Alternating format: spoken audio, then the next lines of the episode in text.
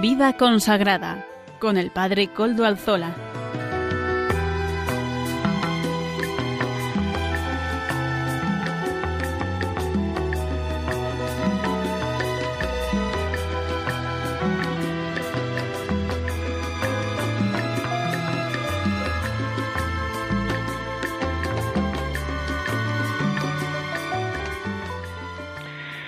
Buenas tardes, hermanos, amigos y oyentes.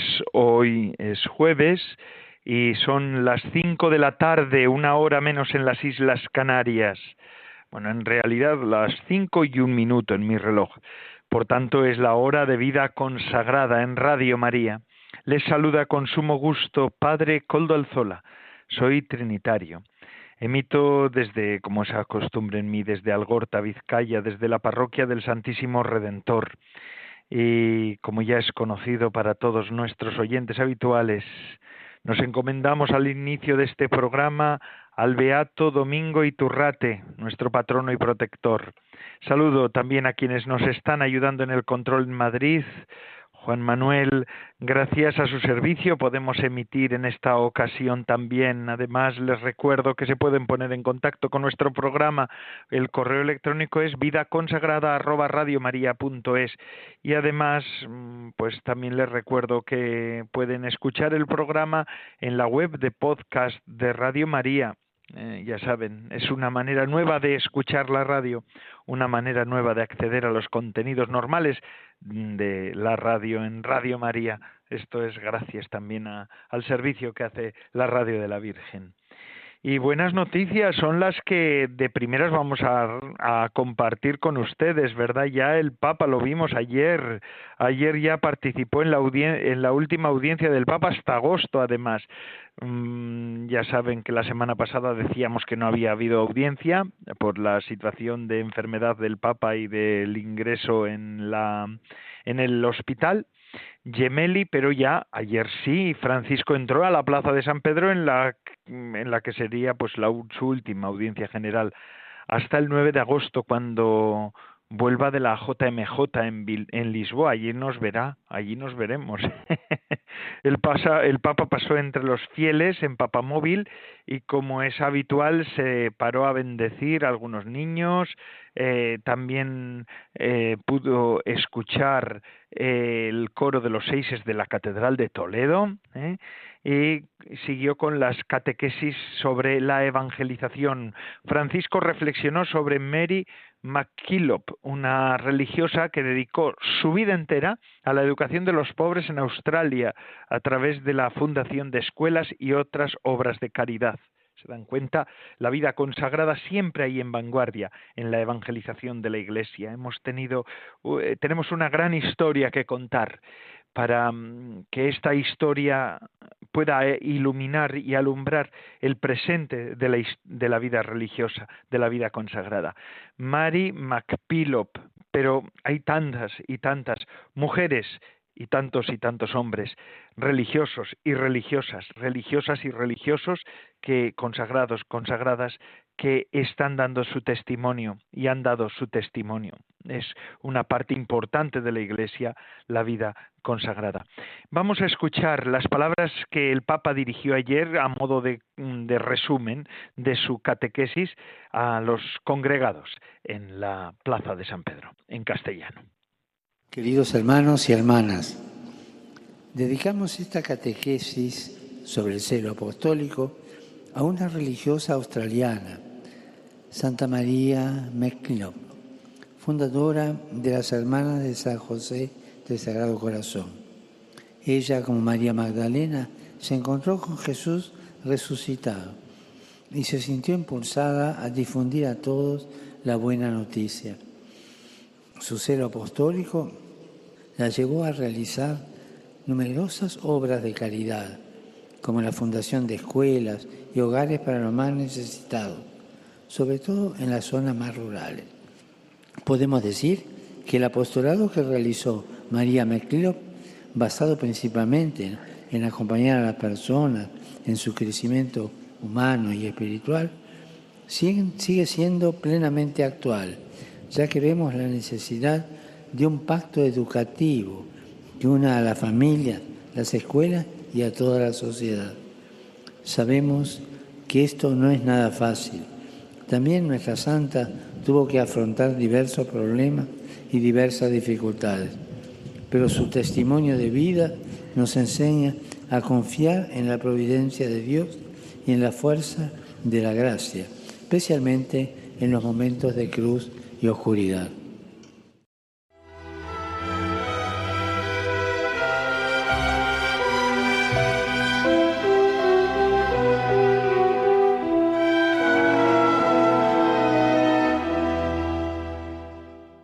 Escuchado el resumen en lengua española que el Papa Francisco dirigió ayer en, el, en la audiencia general en el que hablaba también sobre esta Santa Mary MacKillop, una de las religiosas mm, pues mm, implicadas en la evangelización en Australia.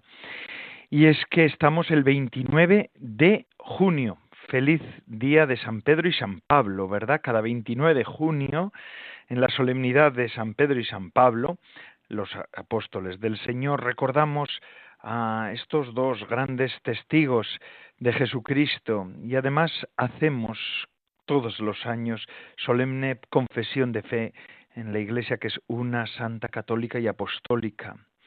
Eh, hoy es un día para celebrar la catolicidad. Hoy hemos tenido también la alegría de ver al Papa por la mañana en las celebraciones en San Pedro. Pedro fue el amigo frágil, pero a la vez apasionado de Jesús es un hombre elegido por Cristo para ser la roca de la iglesia. Tú es Petrus, y sobre esta piedra edificaré mi iglesia. Aceptó con humildad su misión hasta el final, hasta su muerte como mártir a su, su, meta, su, su tumba que está allí en la, en la Basílica de San Pedro es meta de tantos hombres y mujeres que peregrinan hasta allá. Pablo, aquel que fue perseguidor y después se convirtió en apóstol de los gentiles, es un modelo sobre todo de ardoroso evangelizador. Su impronta ha quedado marcada para siempre en la Iglesia. Han dejado su perfil tanto Pedro como Pablo, ¿verdad?, en formas de hacer y de actuar en la Iglesia. Y en este día tenemos los siguientes contenidos. Es un programa que llega fuerte, con fuerza a nuestros, hasta nosotros. Comenzaremos dando la voz a los obispos, a nuestros obispos, como siempre. En el día de hoy nos acompañará en directo, además, don Luis Ángel de las Heras, que es obispo de León y presidente de la Comisión Episcopal de Vida Consagrada. También contaremos con el espacio Música para Evangelizar, como siempre, de la mano de Amaro Villanueva.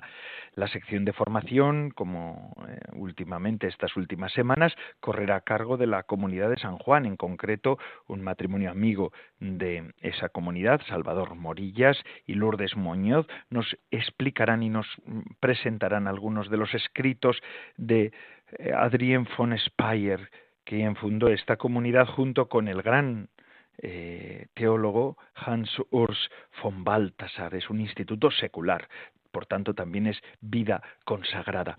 Y antes de conectar con don Luis Ángel, vamos a escuchar algo que nos quiere decir Radio María, porque esto, la radio de la Virgen, la sostenemos entre todos. Vamos a escucharlo.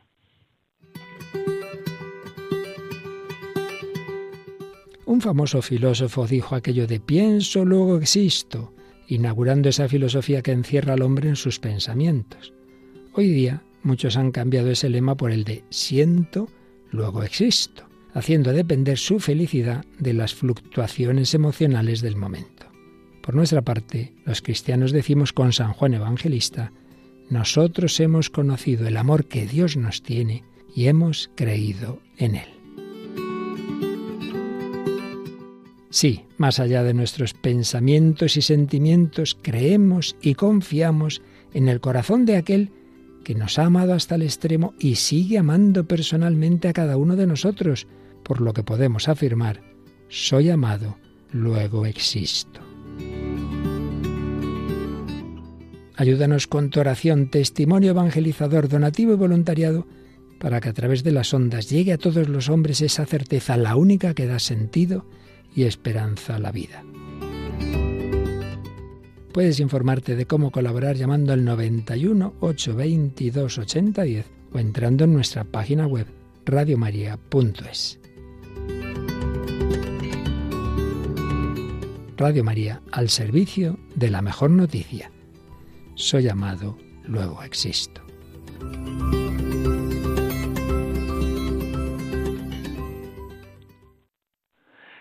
Pues así es, Radio María al servicio de la evangelización en España, es lo que se pretende. Y como les he dicho, hoy tenemos en directo a don Luis Ángel de las Heras, que es obispo de León y presidente de la Comisión Episcopal de Vida Consagrada, pero además es un habitual de nuestro programa. Buenas tardes, don Luis Ángel. Muy buenas tardes, Coldo, muy buenas tardes, amigos oyentes, y feliz día de San Pedro y San Pablo, feliz día del Papa. Así es. Don Luis Ángel, eh, usted está también flamante porque el día de solemnidad a solemnidad, antes de empezar en harina, antes de meternos en harina, como decía mi abuela, vamos a hablar también de que la diócesis de, de León está de enhorabuena porque el día de la solemnidad de San Juan Bautista, de la Natividad de San Juan, ha, tenido ordenaciones en la diócesis. Bueno, sí es verdad, hay que dar muchas gracias a Dios por unos jóvenes que fueron llamados y, bueno, pues han respondido al Señor y fue una ordenación de un presbítero, dos diáconos que también se preparan para el presbiterado y un diácono permanente, un padre de familia, esposo y padre de una familia cristiana muy comprometida que, tuvimos pues la fortuna, la suerte, gracias a Dios, de poder celebrar el día de San Juan Bautista como, como tú dijiste, el día de la Natividad de San Juan Bautista. Fiesta además en León, fiesta grande para, para la diócesis, para la iglesia y, bueno, pues también un motivo para reconocer que el Señor sigue llamando y que hay eh, hombres que responden a esta vocación a las sagradas órdenes. Pues enhorabuena a toda la diócesis y a usted también, ¿verdad? De, de, parte de nosotros. Rezaremos por estos, por estos hermanos que han recibido eh, estas órdenes en la sacerdotal y también el orden de la, han entrado en el orden de los diáconos. Además, final de curso, supongo, don Luis Ángel, que será tiempo para acabar y cerrar algunas cosas, visitas pastorales, por lo que tengo entendido. Ahí ha estado, está usted ahí ya acabando el curso con, pues, con visitas y con tareas, ¿verdad? Ya de, dando antes de entrar en el verano. Pues sí, sí, Coldo, pero esto es, no tiene, eh, no, no, no hay descanso, porque la evangelización no tiene, no tiene parón. No, cierra. No, no. Eh, pero es una gracia que, que, que hay que hay que saber valorar y acoger, porque eh, con el corazón muy agradecido, por supuesto, porque el Señor nos llama a, anunciar una buena noticia y primero la recibimos nosotros. ¿no? Cerramos efectivamente la visita pastoral al arciprestazgo de San Marcelo en la ciudad de, León y en algunas parroquias de, cerca de León, no propiamente de la ciudad, sino del Alfoz, mm, pero sin terminar todavía de, haber visitado todas las realidades, porque realmente es muy muy grande, ¿no? Entonces, bueno, hemos clausurado oficialmente la visita pastoral dejando pendientes algunas tareas, ¿eh? visitas a colegios, a comunidades religiosas, a asociaciones que todavía no he podido realizar y que pues, pues en octubre, cuando estén de vuelta de las vacaciones aquí en la ciudad, podré retomar. Pero comienzo la visita pastoral el 2 de julio al arciprestazgo del noroeste de León, que es de unas dimensiones geográficas impresionantes, norte, centro y bueno, ya hasta el sur, ¿no? Es un arciprestazgo muy grande, ¿no? En territorio. Y en verano, pues hay mucha gente que va a los pueblos a tomar claro. vacaciones y bueno, pues voy a aprovechar para, para ir allí, celebrar algunas fiestas y conocer todos esos pueblos.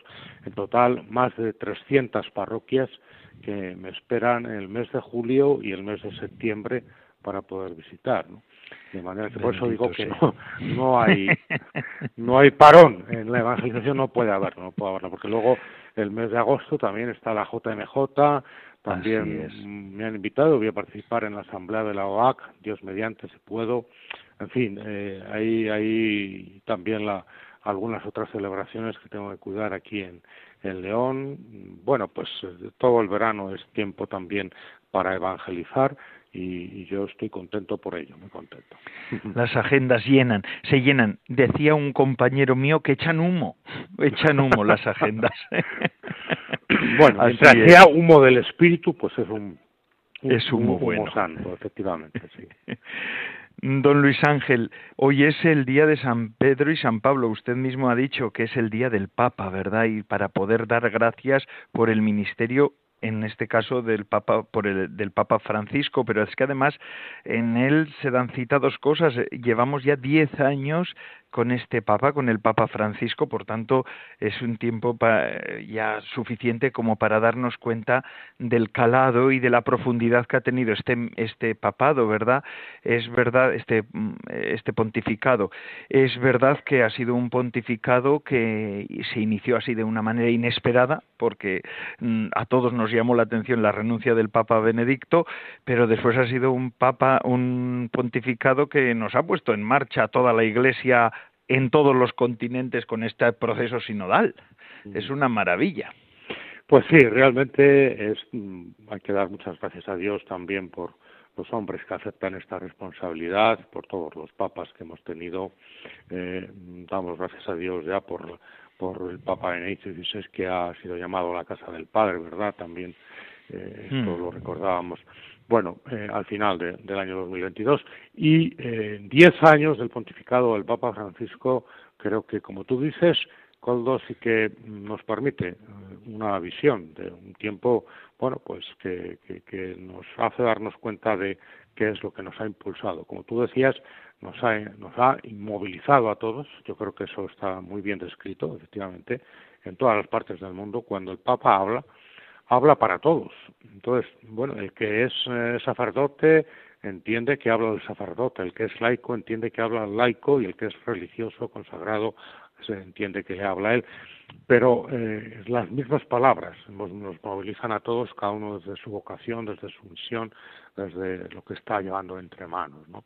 Yo creo que esto, bueno, pues eh, es algo que viene del espíritu y que nos tenemos que dar cuenta de, a dónde nos va a llevar, porque eh, realmente es como ponernos mucho más eh, comprometidos con el Evangelio de Jesucristo. Mm, todos los papas nos han invitado a vivirlo y, hacer de nuestra vida cristiana un seguimiento cercano de Cristo. Y bueno, pues el Papa Francisco lo hace con, a su manera, eh, de una forma que, pues tenemos que reconocer que nos invita a estar en, siempre en salida, que es esa expresión que utilizó y chocó en algunos momentos cuando él habla de la iglesia en salida, ¿no? Pero bueno, lo recordamos todos, ¿no? Desde el momento que que, le conocimos en el balcón de la Plaza de San Pedro, cuando se inclinó para recibir la bendición del pueblo de Roma como obispo de Roma, ya eh, nos, nos invitó a, a, seguir sus gestos. Es muy importante este pontificado en sus gestos, ¿verdad? Los gestos del, del Papa Francisco, sus formas, ¿no? Cuando fue a pagar eh, aquella factura de su hospedaje durante los días previos al conclave en la casa del clero, ¿no? Bueno, y, vimos una fotografía de que él personalmente, vestido de blanco, estaba pagando su factura, en fin. Bueno, son detalles cuando al principio también parece que eh, se acercó a, una óptica a, mirar o a comprar unas gafas o a encargar unas gafas, ¿no? Bueno, esos gestos humanos sencillos que eh, hemos visto muchísimos y que bueno pues eh, nos han nos han ayudado también a, acercarnos un poco más a la figura del Papa en este día que estamos celebrando no em, em, también eh, hay gente que dice que al Papa Juan Pablo II se le iba a ver a, a Roma pues eso a ver a ver al Papa no a, a, ver cómo, cómo, nos, cómo hablaba la gente. Bueno, al Papa Benedicto XVI se le iba a escuchar, ¿no? porque realmente es un mensaje pausado, sereno, profundamente teológico, y al Papa Francisco se le va a tocar, ¿no? ver, escuchar, tocar, ¿no? Porque es el Papa del abrazo, del gesto, sobre todo con los más necesitados, con, con los que tienen alguna ah, dificultad en especial, ¿no? Yo creo que esto de los gestos es algo que nos ha llegado a todos, ¿no? Y por lo tanto, bueno, pues, pues tenemos que nosotros decir cómo procesamos todo esto, es decir, cómo lo, lo acogemos y al mismo tiempo nos sirve para ser nosotros fieles en nuestra propia vocación y misión, respondiendo a, la llamada del Señor, cada uno desde su lugar, desde su entorno. Eso es algo extraordinario. ¿no? Y luego, Coldo, si me permites también, eh, para la vida consagrada, ¿no? O sea, el Papa en el 2014 convocó aquel año de la vida consagrada, ¿no? Fue bueno, pues un, ponernos también en movimiento a toda la vida consagrada, es decir, a, a buscar nuestra autenticidad, a exigirnos eh, pues que, saliéramos de nuestras posibles comodidades, que fuéramos a las periferias, como a otros también he invitado a ir a las periferias, que fuéramos a las periferias, que no nos conformáramos con, eh, incluso con las periferias en las que estábamos, sino que buscáramos más, ¿no? Y que, y que nos dejáramos de lamentos y de seguir profecías de desventuras, y eso también era una idea del Papa Benedicto XVI que él cita, y que nos comprometiéramos pues con nuestra vida y misión como personas consagradas y especialmente con los más necesitados, sin, mirarnos a nosotros mismos, sino entregándonos de lleno. Aquel año mm, de la vida consagrada creo que fue un revulsivo para todas las personas consagradas en todo el mundo nos sirvió pues de aliento, de esperanza y sobre todo pues de, de movimiento y de salida como una vida consagrada en salida dispuesta a entregarse a, en este mundo pues pues cada uno desde su propio carisma y desde sus propias obras. Eso fue también algo que, bueno, todavía está teniendo su repercusión, de su eco. ¿eh? Claro que sí. Así es es el Papa que descoloca también de alguna manera, ¿verdad? Además, bueno, es un Papa que también ha tenido que vivir situaciones bastante complicadas, porque ahora la guerra también le está azotando fuertemente, porque mm, es un el Papa, yo eh, sigo las audiencias generales del Papa, entre otras cosas, porque después tengo que hablar en los programas de las mismas, y entonces ya, pues mire, nunca ningún ninguna vez en mi vida he seguido tanto las audiencias generales, y él siempre se acuerda de Ucrania, ha hecho un esfuerzo también por, por implicarse en, en que los, las partes lleguen a un acuerdo. Es verdaderamente un papa que está muy atento a lo que vive el mundo. Sí, efectivamente.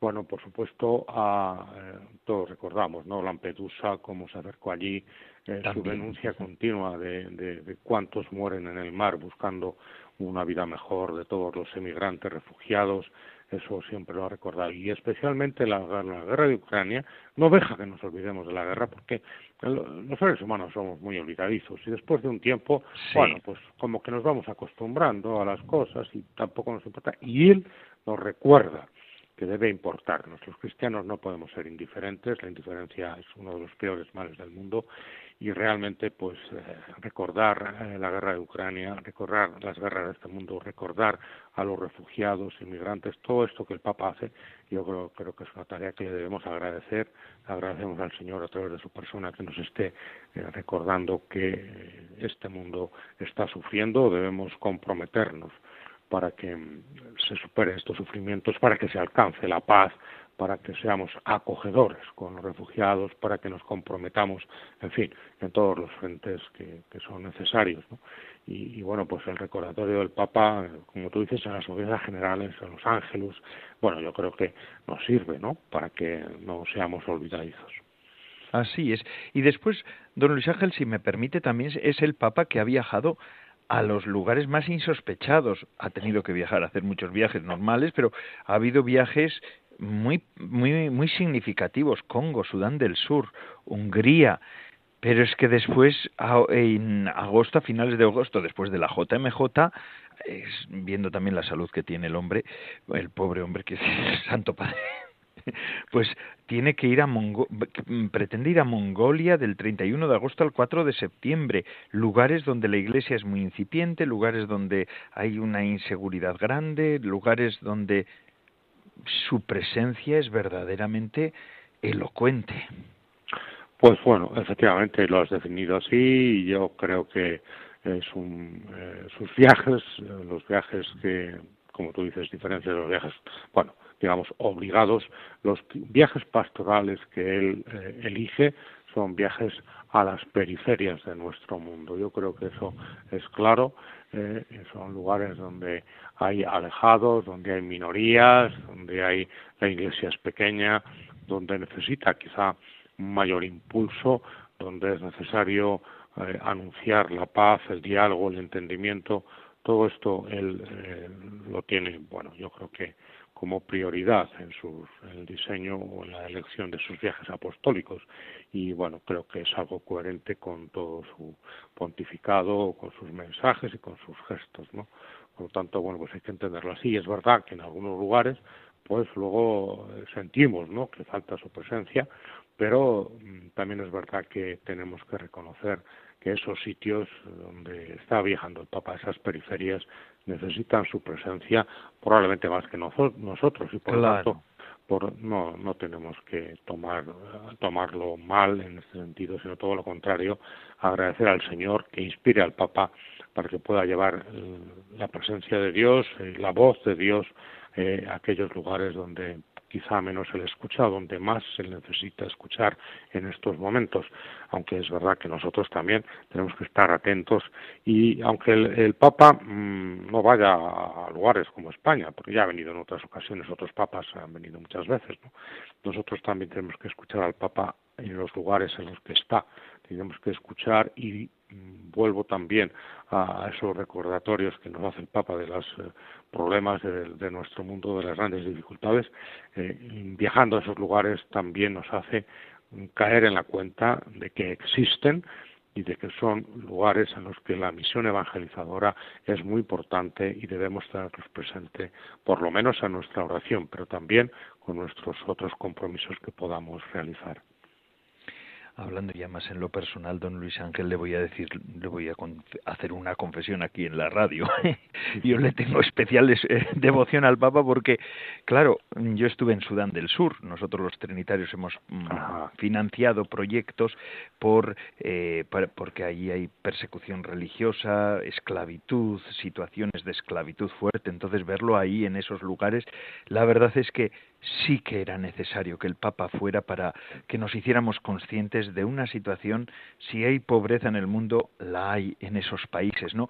y después en Mongolia, donde la Iglesia entró en el 1992. Yo cuando era seminarista, don Luis Ángel, mm, solía decirles a mis compañeros, me encantaría ir a Mongolia.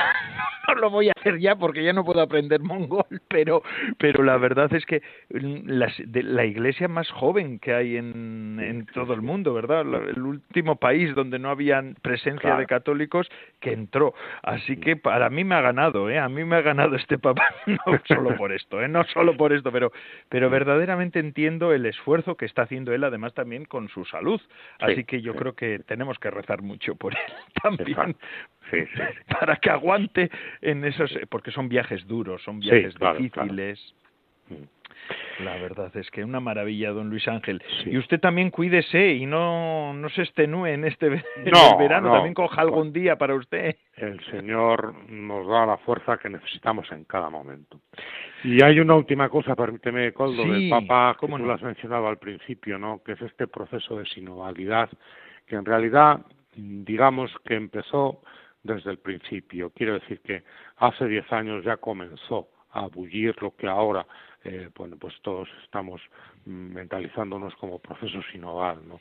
Y yo creo que es un, quizá la palabra que mejor distingue o, todos estos diez años eh, y no solo por, por el nombre ¿no? del sino que es el nombre de iglesia, sino por la permanente indicación del Papa a, a encontrarnos, ¿no? a lo que hacen esos viajes que acabamos de mencionar, a escucharnos, a discernir, a tomar decisiones entre todos, colegiadas, a no imponer las propias ideas que tanto tendemos a querer que lo nuestro sea lo que se ponga, sino escuchar mucho más a los otros, aunque vayamos más despacio, esto es fundamental. Y luego, además de encontrarnos, de escuchar, de discernir, eh, acompañarnos, eh, acompañar, nosotros ahora hablamos los obispos de acompañar en, la Comisión Episcopal para la Vida Consagrada, acompañar a la vida consagrada, pero también dejarnos acompañar, ¿no? Entonces acompañamos y nos tenemos que dejar acompañar en el pueblo de Dios cuando caminamos juntos, nos acompañamos unos a otros. Yo creo que esto también es una, un don extraordinario que hay que agradecer al Señor a través del Papa Francisco. Así es, así es. Nos ha puesto en marcha, que es lo importante, que es lo que tiene que hacer un papa siempre. Y este papa lo ha hecho como otros. Como yo creo que si el siglo XX y a finales del XIX y el siglo XX ha sido de los grandes papas, ha habido verdaderos gigantes, ¿eh? y en el XXI también, claro. Ya estamos en el XXI. Yo es que todavía pienso que estoy en el XX, no sé por qué.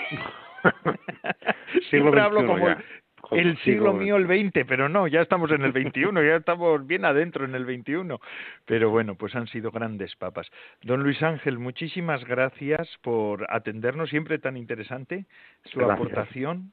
Para nosotros es un gozo poderlo tener también entre nosotros. Me alegro poder hacerlo, sí, sí, muy bien. Bueno, pues muchas gracias, Coldo, y feliz verano para ti y para todos los oyentes también, ¿eh? Eso, igualmente, don Luis Ángel, para usted y toda la diócesis. Y enhorabuena por esas nuevas ordenaciones y por todos los proyectos que siguen adelante. Gracias. Que Dios lo bendiga.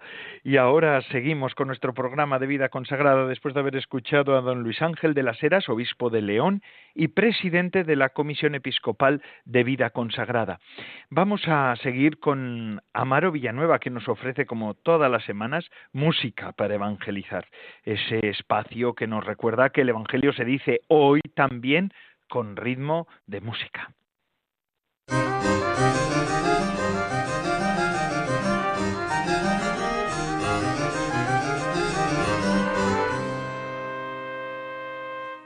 Buenas tardes, bienvenidos a la sección de música para evangelizar.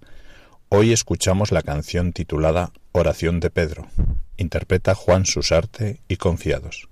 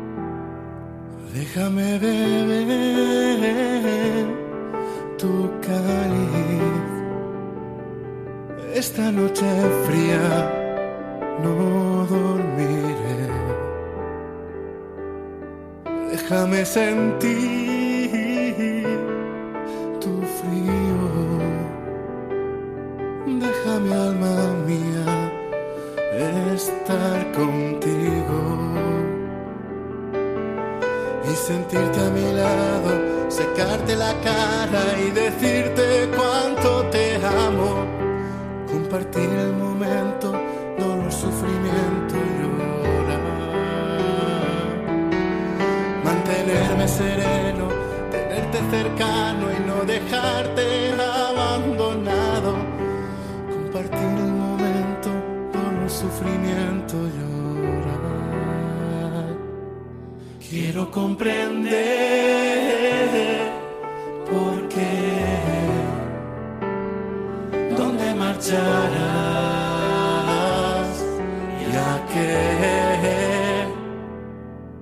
acompañaré, me iré, allí estaré, donde tú estés. Eres tú mi maestro, sacaré la espada, lucharé por tu palabra, compartir el momento, dolor, sufrimiento y llorar mantendré la mirada, no negaré nada, levantaré la cruz de tu espalda, compartir el momento, dolor, sufrimiento, llorar. Déjame beber tu cáliz esta noche fría. No Déjame sentir tu frío. Déjame alma mía estar contigo. Déjame beber tu cáliz. Esta noche fría no sentir tu frío. Déjame alma mía estar contigo.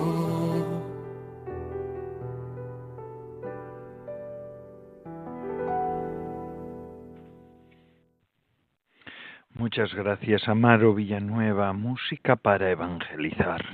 Aquí se ve. Menos mal que la Iglesia sigue viva, no por nosotros, sino porque el Espíritu de Dios está en ella y por eso hay quien se dedica también a cantar, a cantar el Evangelio. Al fin y al cabo, esa es la tarea del evangelizador.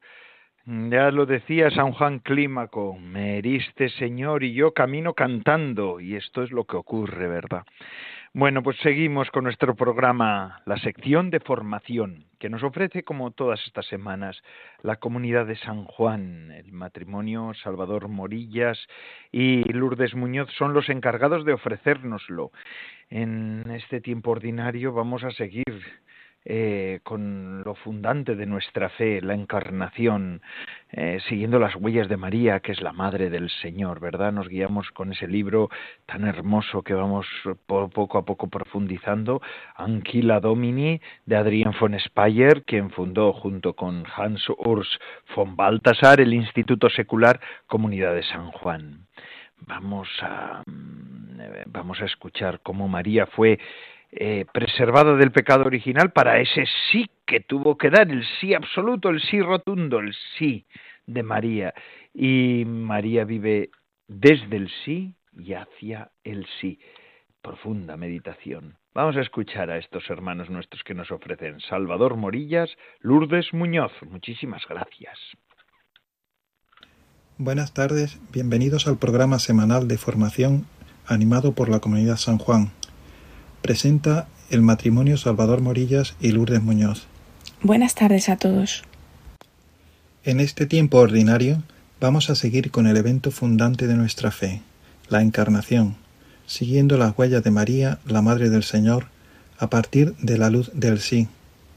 Nos guiaremos por el libro Anchila Domini, la sierva del Señor, de Adrien von Speyer, quien fundó, junto con Hans Urs von Balthasar, el Instituto Secular Comunidad San Juan. Para el sí, María es preservada del pecado original. Ya la infancia de María está iluminada por la luz de su sí. El sentido de su infancia es prepararla para lo que fue elegida desde siempre, de un modo tan total que en el momento de su concepción fue preservada del pecado original, de todo aquello que en ella hubiera podido debilitar o contrarrestar la fuerza y la perfección de su sí posterior. La fuerza y la libertad de su consentimiento son tan grandes que ella está perfectamente libre de la más pequeña inclinación a decir no. Nuestra libertad humana, desde el pecado original, tiene un abanico de posibilidades de realización que va del no pecado al pecado. Antes de la caída no era así porque Adán y Eva podían desear todo lo que querían dentro de lo que Dios ofrecía, y esto se encontraba siempre dentro de la voluntad de Dios. Pensamos sencillamente en el nombramiento de los animales. Cada nombre encajaba perfectamente con el animal, correspondía a su esencia, como dice Adrien en otro libro al respecto. Después de la caída ya no será así. Los hombres pueden decidir con conocimiento del bien y del mal, también hacer el mal. Este no es el caso de María, cuya misión era tan central para la redención que Dios la preservó del pecado original.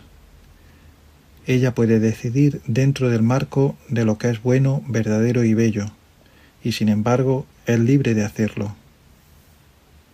La segunda parte de este párrafo, la fuerza y la libertad de su consentimiento son tan grandes que ella está perfectamente libre de la más pequeña inclinación a decir no, muestra esta relación misteriosa entre la libertad humana y la voluntad divina. María está tan libre de decir no que es perfectamente libre. Esta paradoja, ya que así suena a nuestros oídos, viene del hábito que tenemos después del pecado original. Ser libres es, según lo que se podría oír en la calle, hacer lo que me da la gana, en el mejor de los casos añadiendo la primera oración siempre que no daña a los otros.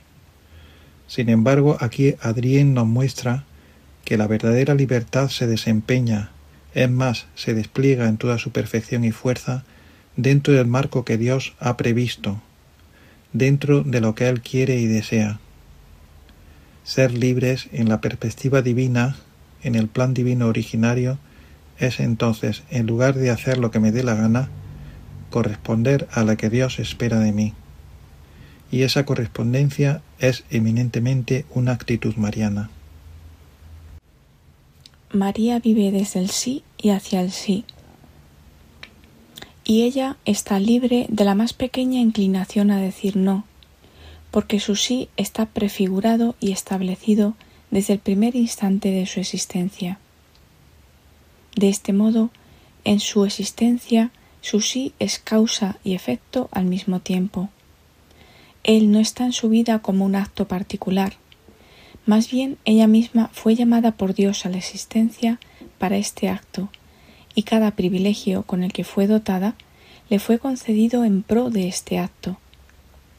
María, que va creciendo en vista de la palabra que debe pronunciar, vive ya enteramente de la fuerza de esa palabra. Entramos ahora en otro misterio de nuestra fe católica. María, siendo perfectamente libre, dentro del marco de lo que Dios quiere para los hombres, es preparada para este consentimiento libre y esta preparación abarca y se traduce en el misterio de la concepción inmaculada de María. Por eso la Iglesia la llama también Inmaculada Concepción, título que, como sabemos, la Virgen se dio en Lourdes, comunicándolo así a Bernardita Subirús. Desde su nacimiento, María es preservada de aquella otra esfera de la libertad en la que se contemplan cosas que están fuera de la voluntad de Dios. María es libre de decir sí, y sin embargo es preservada del no, en el cual cayeron nuestros progenitores. Es una paradoja y no lo es al mismo tiempo, ya que incluso en la gracia más perfecta, aquí personificada en la misión de María, la libertad humana no es anulada, sino perfeccionada, y nada puede ser más libre que hacer lo que el amado ha preparado para nosotros, y al mismo tiempo nos ha preparado para acoger. Aquí, sin embargo, María no sólo vive hacia el sí que dará a su misión y a la redención, sino que también vive a partir de este sí que es como grabado, prefigurado y establecido, dice Adrián, desde el primer instante de su existencia. Así que es causa y efecto. Por eso María es aquel ser perfecto al cual recurrimos pidiendo ayuda. Por eso es nuestra abogada, porque en virtud de su esencia, como persona que afirma la voluntad de Dios como punto de partida y de llegada, puede conllevar todos nuestros pequeños síes a aquella perfección mariana y finalmente católica que ella caracteriza y personifica. Con esto terminamos hoy nuestra lectura del libro de Adrien von Speyer, Anchila Domini, la sierva del Señor. Este libro, de donde extraemos las meditaciones que acabamos de comentar, se puede descargar en la página web baltasarspire.org. Les esperamos el próximo jueves para seguir con las contemplaciones marianas de Adrien von Speyer. Les saluda el matrimonio Salvador Morillas y Lourdes Muñoz. Buenas tardes a todos.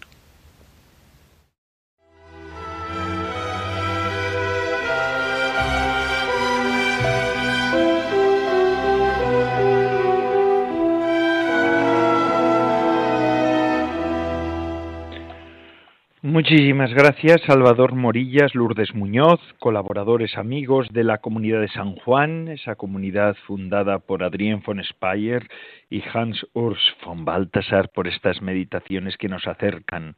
Hoy qué hermoso esto de María, ¿verdad? Y la libertad, el sentido de la libertad, es algo que tenemos que reflexionar todos.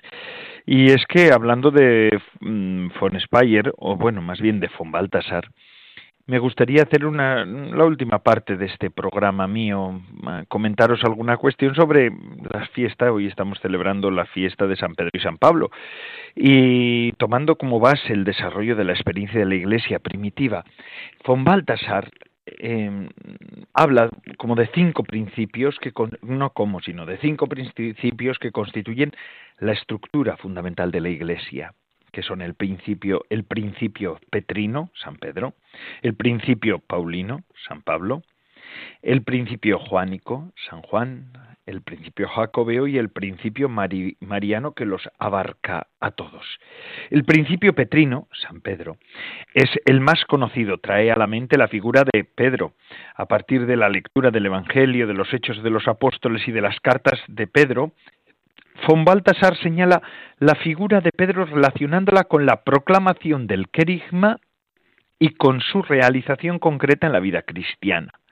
La continuación de la misión de Pedro tiene que ver con el credo predicado de manera ordenada en todo el mundo a través del ministerio pastoral. El principio paulino está vinculado al carácter misionero de San Pablo, ¿no?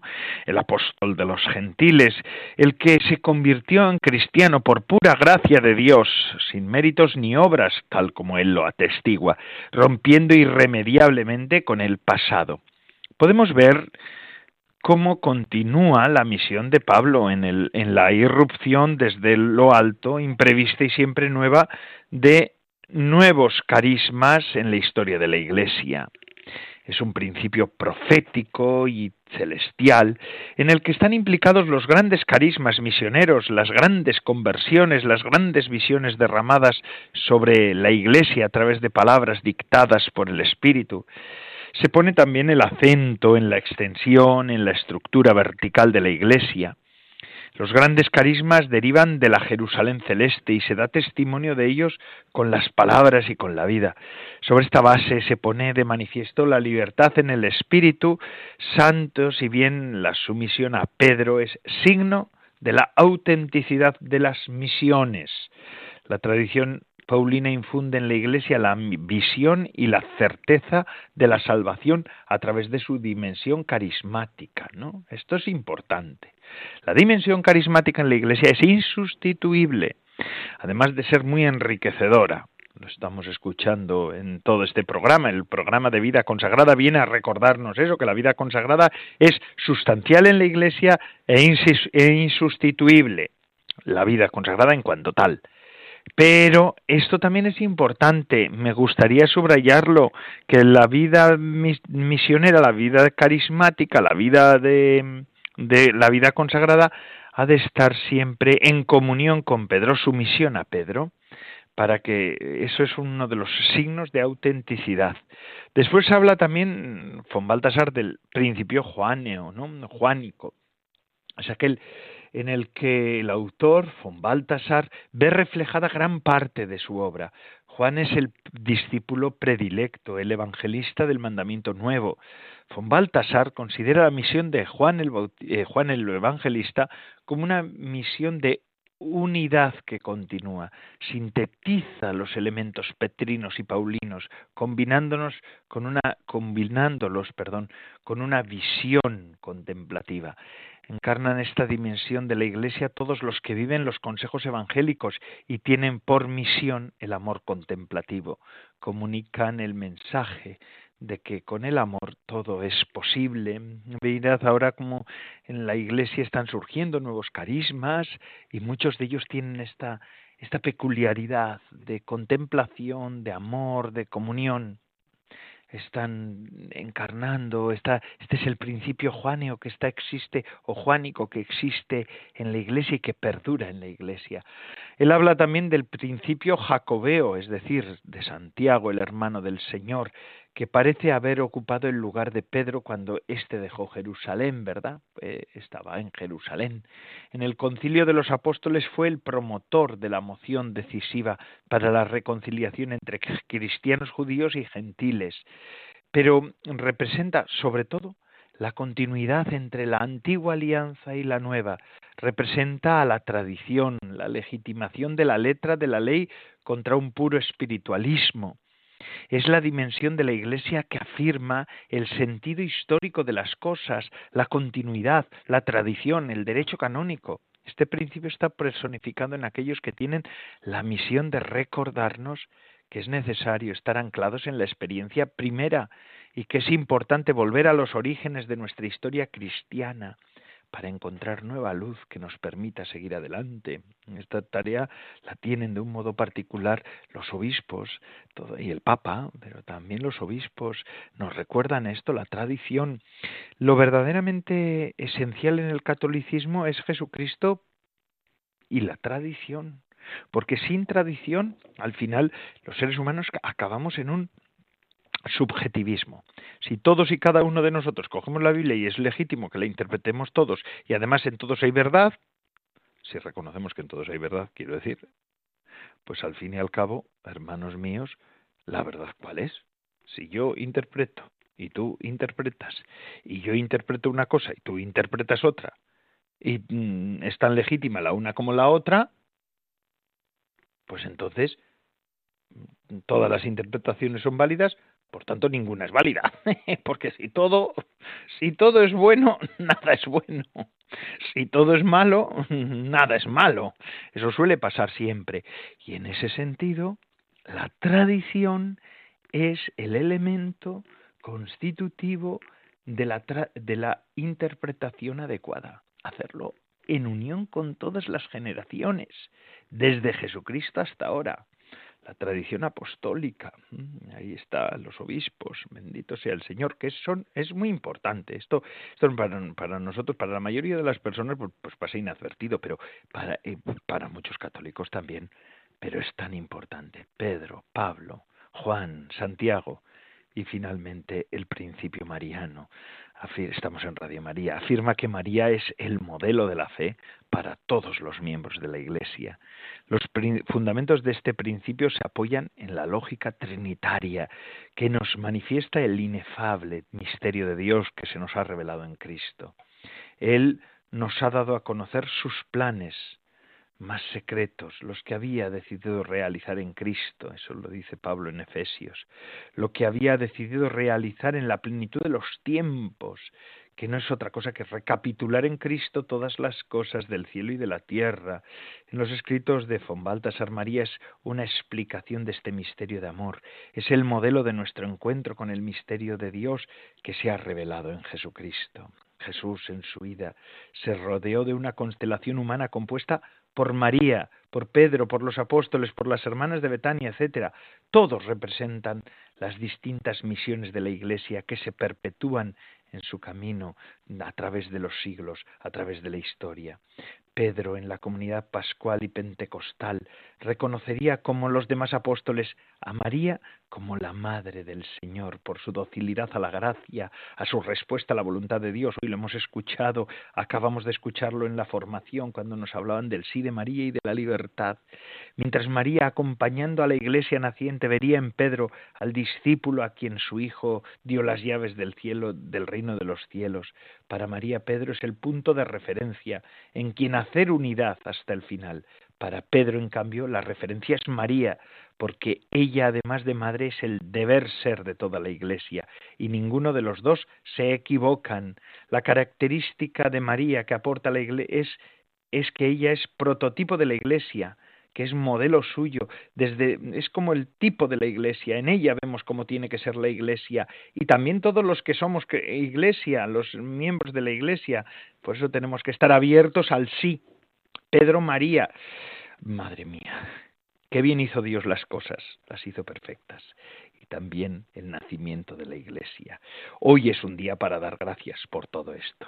Feliz día a todos porque estáis celebrando esta fiesta de esta solemnidad de San Pedro y San Pablo. Hoy es un día de celebrar a la Iglesia, la universalidad, la catolicidad, estos perfiles de la Iglesia que perduran en la Iglesia y por eso hacen a la Iglesia la auténtica Iglesia de Jesucristo.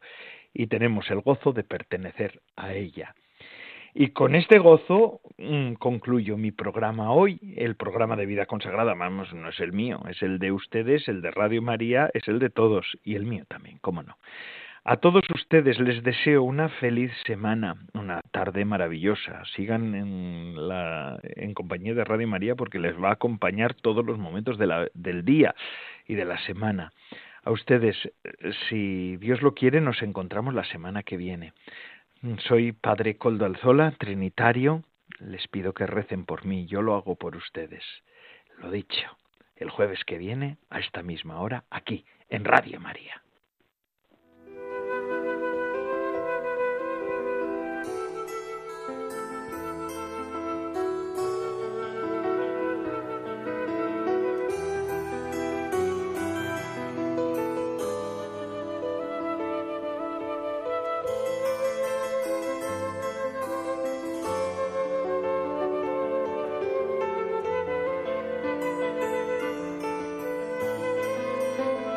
Vida consagrada con el Padre Coldo Alzola.